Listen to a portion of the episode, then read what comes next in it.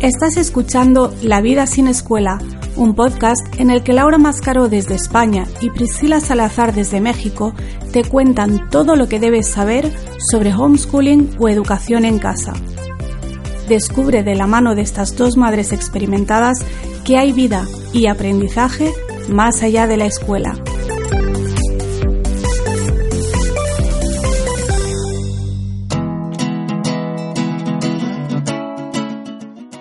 Más con los hijos, ¿no? Sino también con todas tus circunstancias. Bueno, es que tú tienes Hmm. suerte porque tú trabajas desde casa.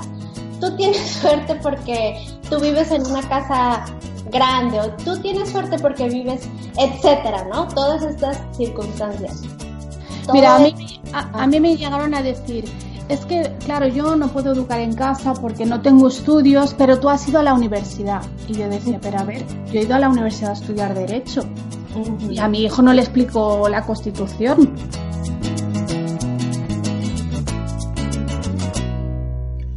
Bienvenidos de nuevo a Vida sin Escuela. Hola Priscila, bienvenida. Hola Laura, ¿cómo estás? Muy bien, vamos a vamos hoy a responder a un comentario que las dos hemos recibido no una, sino muchas veces y que a veces da rabia, pero a veces también da risa, que es el de qué suerte has tenido con tus hijos, ¿no? Porque tu hijo es bueno o porque a tu hijo le gusta leer o porque tu hijo es muy inteligente o porque tu hijo es especial o porque tu hijo X. Y, y a mí el comentario de verdad a, a veces a veces me da un poco la risa, pero a veces me da un poco de rabia porque pienso, ostras, es que no es suerte, o sea, algo tendrá que ver cómo le estamos educando, ¿no? Sí. totalmente, totalmente. Yo siempre pienso, pues si tú lo conocí, si tú lo hubieras conocido como cuando yo lo conocí, él no era así antes. Él ha cambiado y, y mucho tiene que ver el trabajo que yo he hecho, el trabajo que su papá ha hecho, este, el estilo de vida que llevamos. Entonces, pues no, o sea, no, no es suerte, definitivamente no es suerte. Oye, o también, no nada más con los hijos, ¿no? Sino también con todas tus circunstancias. Bueno, es que tú tienes Hmm. suerte porque tú trabajas desde casa. Tú tienes suerte porque tú vives en una casa grande o tú tienes suerte porque vives, etcétera, ¿no? Todas estas circunstancias. Todo Mira, a mí, a, a mí me llegaron a decir, es que, claro, yo no puedo educar en casa porque no tengo estudios, pero tú has ido a la universidad. Y yo decía, pero a ver, yo he ido a la universidad a estudiar Derecho. Y a mi hijo no le explico la Constitución. O sea, ¿qué tendrá que ver eso? Y es como que la gente siempre busca la forma de excusarse Sí. de que ellos no pueden hacer lo que tú haces. Y en realidad yo creo que cualquiera que quiera puede hacer las cosas que nosotros hacemos. No de la misma manera porque tus circunstancias serán otras, pero también es como desmerecer eh, o faltar un poco al respeto a todo el trabajo que la otra persona ha hecho. Sí. O sea, mm, yo ahora tú ves mi vida y te parece maravillosa porque vivo aquí en la sierra y trabajo desde casa y cada año trabajo menos horas y educo a mis hijos en casa y es todo maravilloso, que tampoco es que sea todo tan maravilloso. Pero oye, yo me lo he currado para llegar hasta aquí. Yo también me podía haber quedado en la posición de, ah, yo no puedo, otros tienen suerte, pero, pero yo no, esto no es para mí. No, yo creo que si de verdad tú ves algo que a ti te gusta, que dices, pues me gustaría vivir como esta familia. De hecho, nosotros por eso empezamos a tener primero un blog escrito y ahora un canal en YouTube y en Instagram también, donde mostramos cómo vivimos para que si hay alguien que eso le gusta, que sepa que se puede. Que sepa que nosotros no somos especiales, que nuestros hijos no son mejores que los suyos y que ellos también pueden conseguir algo parecido según también pues sus circunstancias, su forma de ser y también según lo que de verdad quieran, porque yo he notado que por ejemplo, ahora hay como un boom en España al menos de familias viajeras y Mm. parece que si no tienes una autocaravana y te pones a viajar por todo el mundo como que te falta algo. Mm. Y oye, eso tampoco es para todo el mundo. No tienes por qué hacer eso. Hay gente que le gusta vivir en una casa eh, grande o le gusta poder cuidar de su huerto o de sus mascotas y eso también está bien. Que a veces lo que vemos en internet eh, lo ponemos como en un pedestal y, y no, también tienes que relativizar y ver qué es de verdad lo que, lo que yo quiero. ¿no? Sí. Fíjate que hablando de eso de familias viajeras, precisamente hace poquito vi un post de una muchacha que viaja por todo el mundo y ese es su estilo de vida.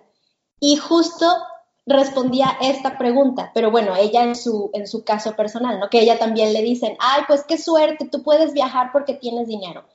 Y entonces ella explicaba, o sea, ¿tú crees que yo nací siendo rica? ¿Tú crees que yo, a mí me cae el dinero de, de los árboles o de dónde?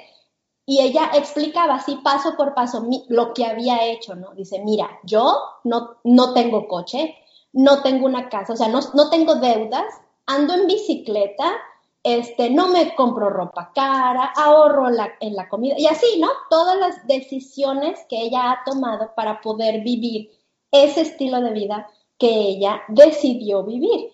Entonces, esta es, yo pienso que no es algo mm, específico de quienes educan en casa, es una mentalidad en toda tu vida, en todas las áreas de tu vida. El estilo de vida que tú quieras tú lo puedes tener. Es simplemente que tienes que elegir cuáles son las decisiones que vas a tener que tomar. Yo siempre digo, primero tienes que elegir tus objetivos y luego haces que tus circunstancias se ordenen para que puedas vivir de acuerdo a esos objetivos y no al revés, porque si eh, solamente estás viendo tus circunstancias y dices, no, pues mis circunstancias no me permiten hacerlo, pues siempre te vas a quedar cruzado de brazos esperando el momento que llegue, nunca va a llegar, pero más bien tú tienes que ir dando los pasos. Y bueno, ah, tú. Me, ha recordado, me ha recordado un, amigo de mi marido que, es, que lo dejó todo, dejó el trabajo, dejó su casa, lo dejó todo y se fue a dar la vuelta al, mundo en moto él solo. y, y entonces mi marido un día le dijo, ¿qué envidia me das? Y el otro le dijo, y el otro, ¿sabes lo que le dijo? Le dijo, pon fecha. Con fecha y vete. O sea, ¿quién te impide? Solo tú te lo impides. Y si no has puesto fecha es porque igual de verdad eso no es lo que tú quieres. Igual puedes conformarte y disfrutar de ver lo que yo te cuente, de ver mis vídeos o mi blog o leer mi libro y, vivir un poco eso a través de otras personas y no pasa nada, pero tú puedes tener otro estilo de vida. Exactamente. Y bueno, pues, o sea, hablando de eso, a mí sí me gustaría que compartir tal vez algunas como decisiones específicas que, que hemos tomado para esto, ¿no? Por ejemplo, hablando de los niños que son buenos, que, se portan bien, que saben cómo resolver conflictos, que tienen una actitud dispuesta a ayudar, a cooperar. ¿Qué decisiones hemos tomado para que un niño pueda ser así, para que un niño pueda eh, responder de esa manera? Mira, yo en esto he tenido debates muy intensos y profundos con, amigas que, digamos, también crían de manera respetuosa y muchas veces llegamos al debate de ¿por qué educas de esta manera? No en el sentido de educo sin escuela, sino en el sentido de no castigo, no les grito, no chantajeo. Y, y ellas decían, yo hago esto porque es lo correcto, porque lo correcto es no gritarle a la gente, lo correcto es no chantajear, lo correcto es no pegar. Y yo decía, sí, esa es la forma correcta de tratar a la gente, realmente nos basamos nuestra crianza en que esto es una relación, pero también lo hacemos porque sabemos que funciona. Porque si tú quieres que tus hijos digan por favor y gracias, tú se lo tienes que decir a ellos y tú se lo tienes que decir a todo el mundo delante de ellos. Exacto. Entonces, sí, lo hago porque es lo correcto, pero también lo hago porque sé que funciona, porque busco ese resultado. Y también por eso, eh, una parte de la crianza, digamos, respetuosa, consiste en ponerle el límite al niño, decir, no voy a consentir que me pegues, por ejemplo. Vamos a ver qué está pasando, porque este niño de pronto está, está pegando, ¿no?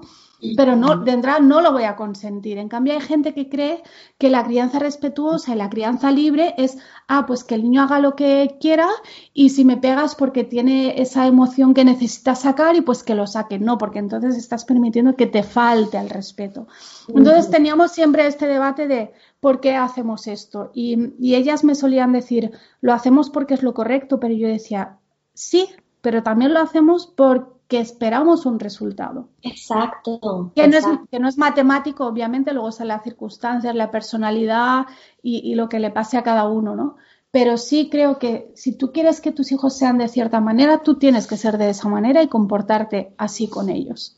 Exacto, exacto. Ese, ese es el, el punto que yo quería compartir. Tienes que decidir cuál es tu objetivo y luego dedicarte a formar eso. Por ejemplo, para mí un objetivo básico desde que mis niños eran chiquitos es, ha sido formar su actitud, o sea, tener esas actitudes en ellos más que conocimiento académico. Entonces, desde muy pequeñitos, a mí no me ha importado tanto este, que lean o que sumen o que hagan multiplicaciones, pero sí me he invertido de lleno en ayudarlos, por ejemplo, a resolver conflictos entre ellos, porque son tres niños y se llevan un año y medio, entonces se pelean 30 o 50 veces al día.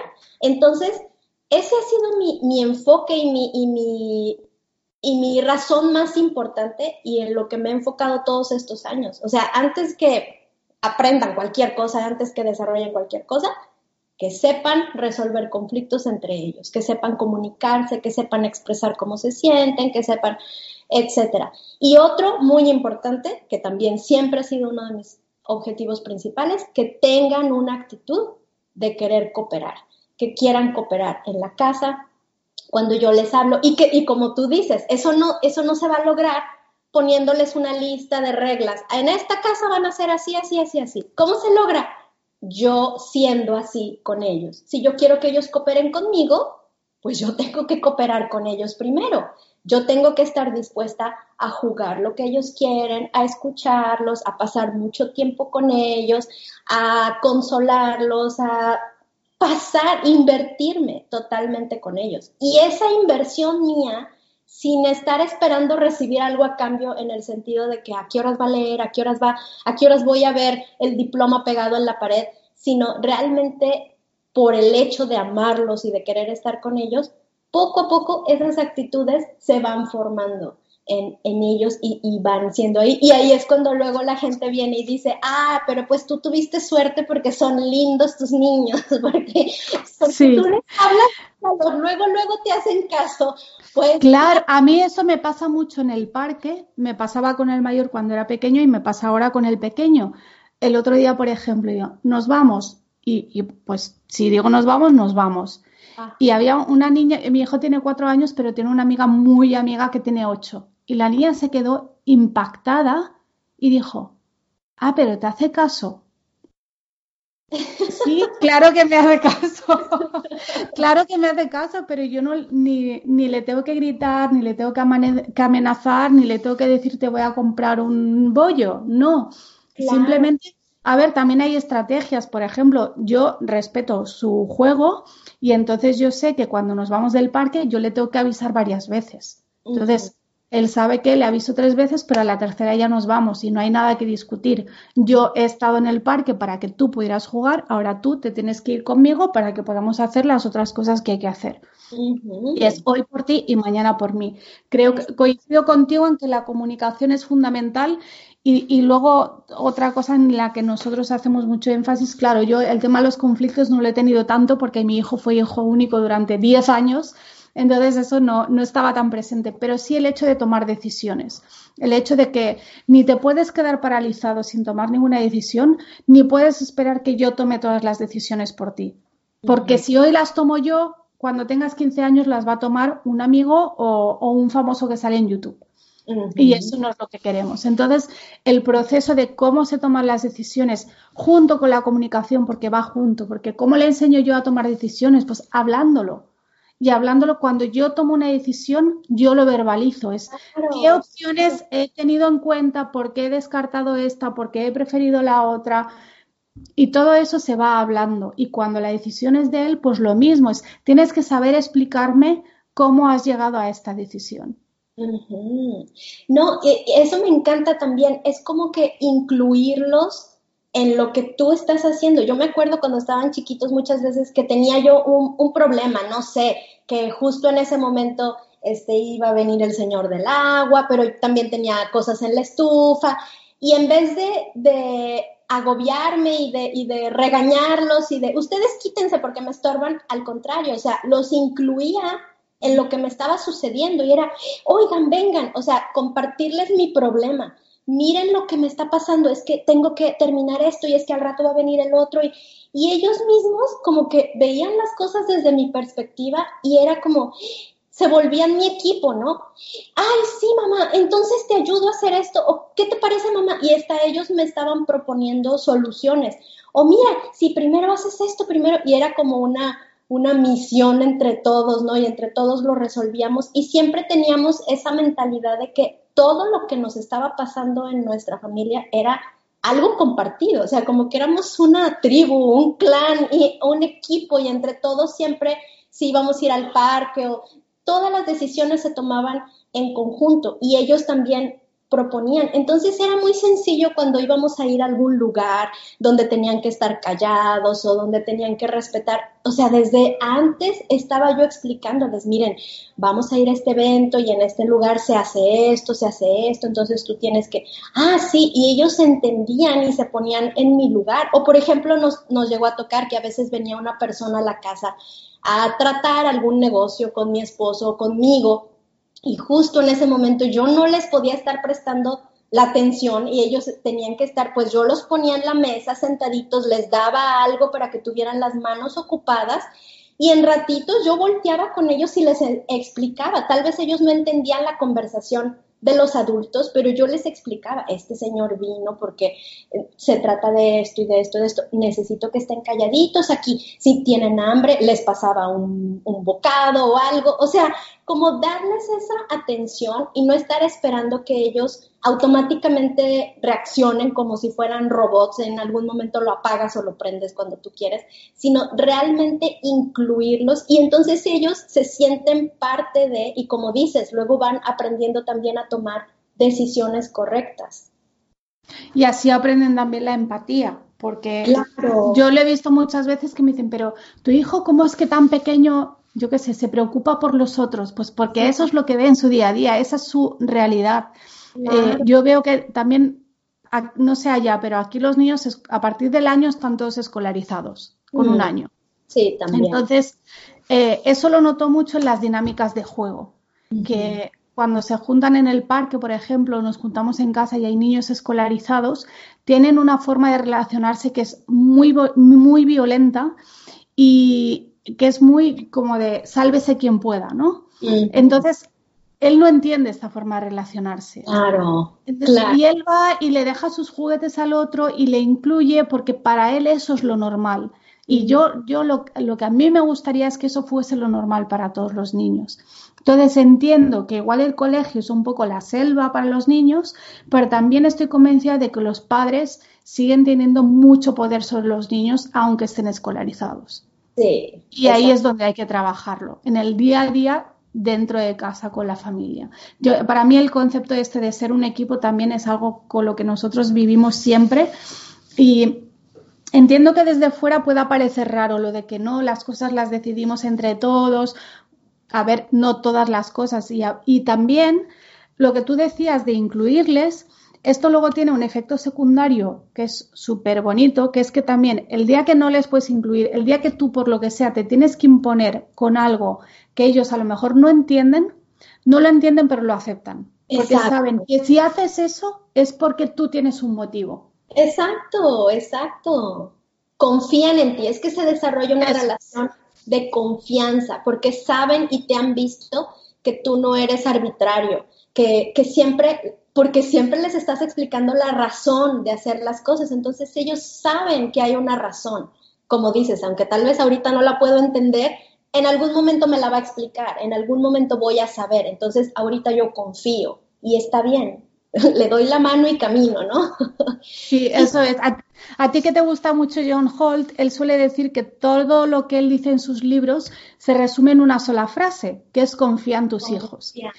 Y, y claro, sí, la frase es muy bonita, pero luego lo difícil es cómo se hace eso en el día a día.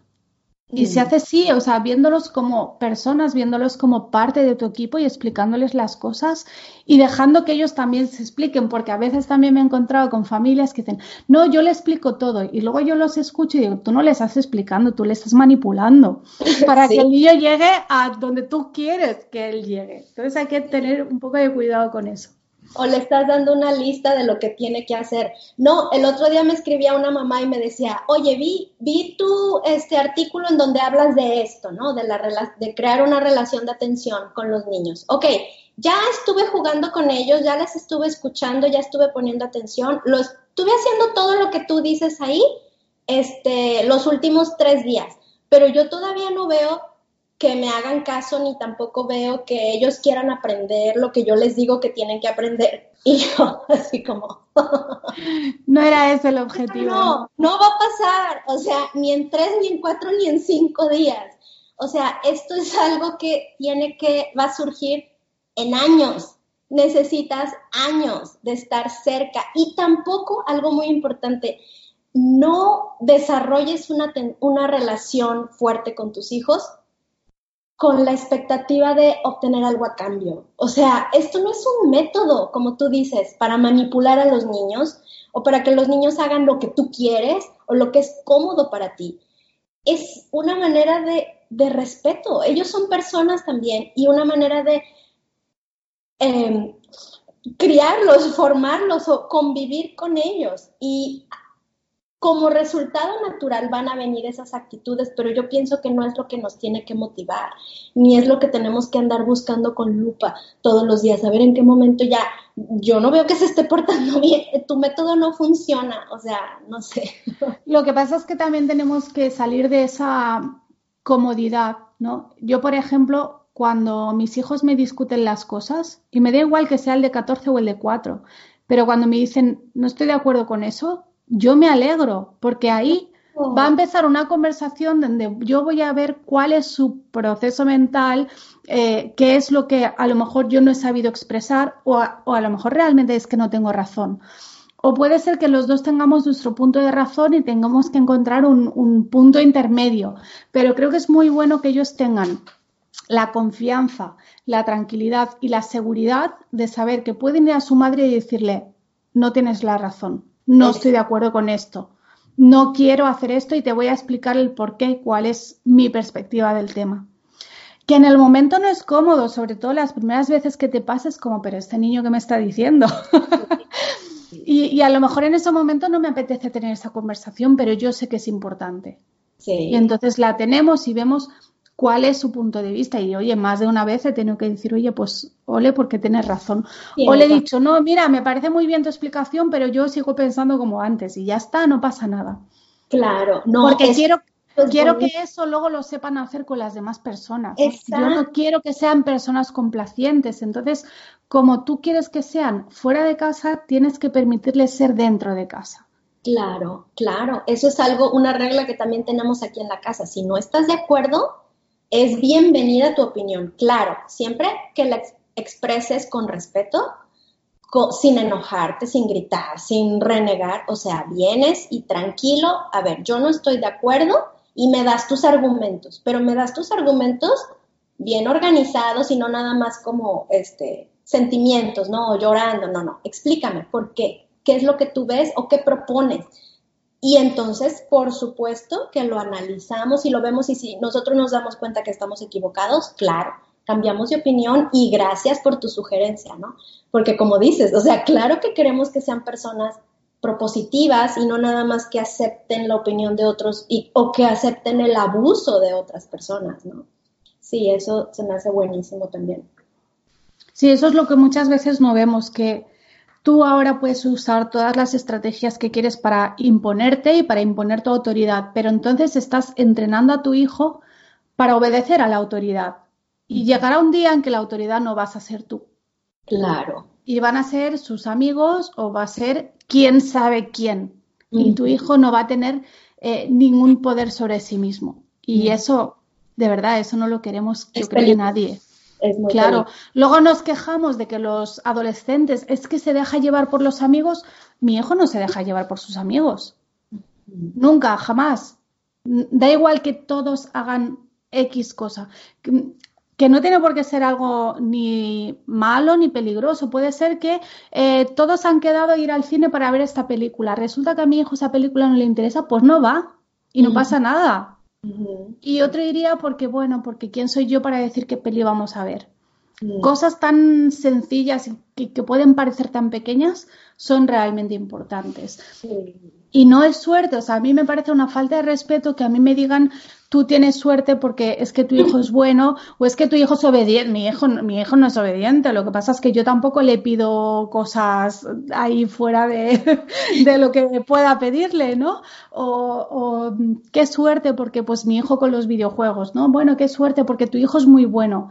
Bueno, ¿tú le has dado a tu hijo el tiempo y la libertad para jugar a videojuegos sin sentirse juzgado? Mm. Si de verdad esa es su vocación.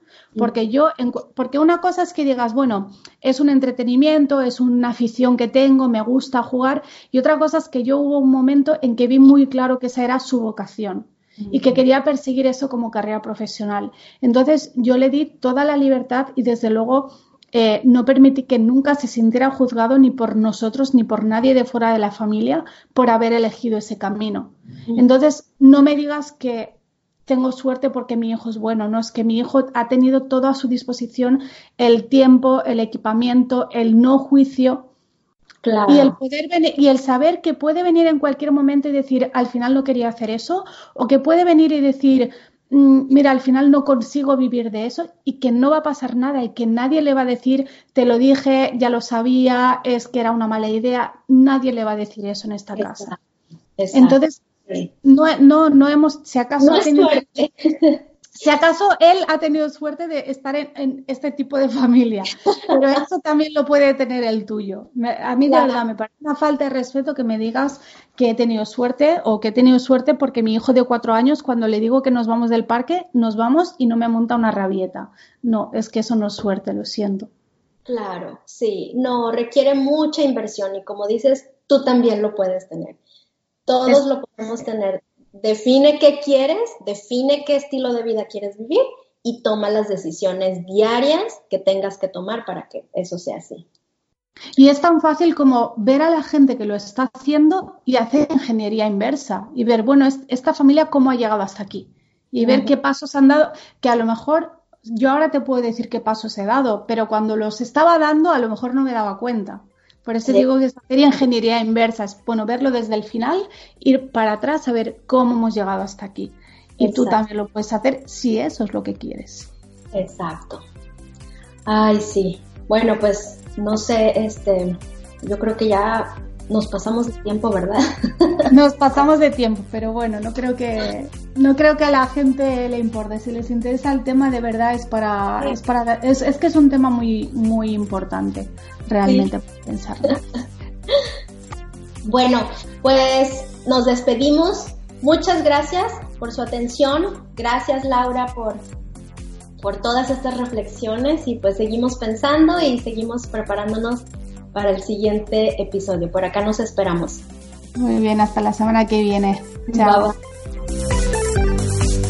Gracias por habernos acompañado en un episodio más de Vida sin Escuela, un podcast de Laura Mascaró y Priscila Salazar que puedes escuchar todos los jueves a través de iBox y iTunes. Para saber más sobre nuestros contenidos y proyectos, visita www.lauramascaro.com y www.supreescolar.com. Hasta la próxima.